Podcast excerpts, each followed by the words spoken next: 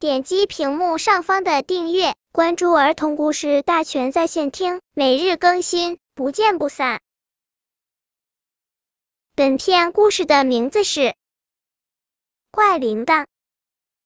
小花猫是可会抓老鼠了，老鼠们对它又恨又怕。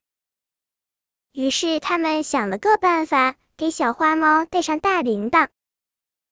有一只特别勇敢的小老鼠，趁小花猫睡觉的时候，把铃铛挂在了小花猫的脖子上。从此以后，小花猫走到哪里，铃铛就想到哪里，再也抓不住一只老鼠了。本篇故事就到这里，希望的朋友可以点击屏幕上方的订阅，每日更新，不见不散。